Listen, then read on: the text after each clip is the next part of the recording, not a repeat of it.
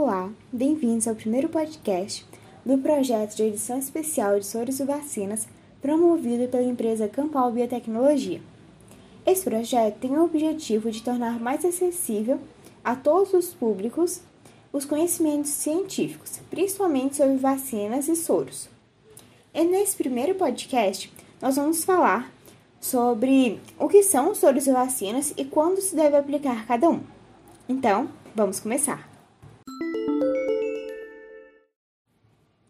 Os soros e vacinas são imunobiológicos, ou seja, são feitos a partir de seres vivos para atuarem no sistema imunológico. Nesse sentido, eles funcionam como agentes imunizadores e são divididos em imunização passiva, que são os soros, e imunização ativa, que são as vacinas.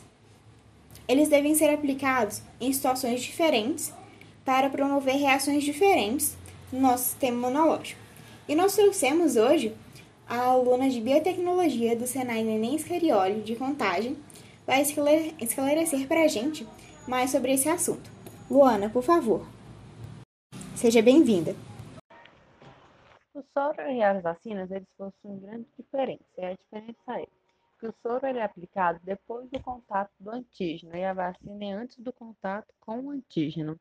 O propósito disso é que a vacina ela funciona para pré-imunizar quando tiver o contato com o antígeno. O corpo vai possuir anticorpos para combater o antígeno.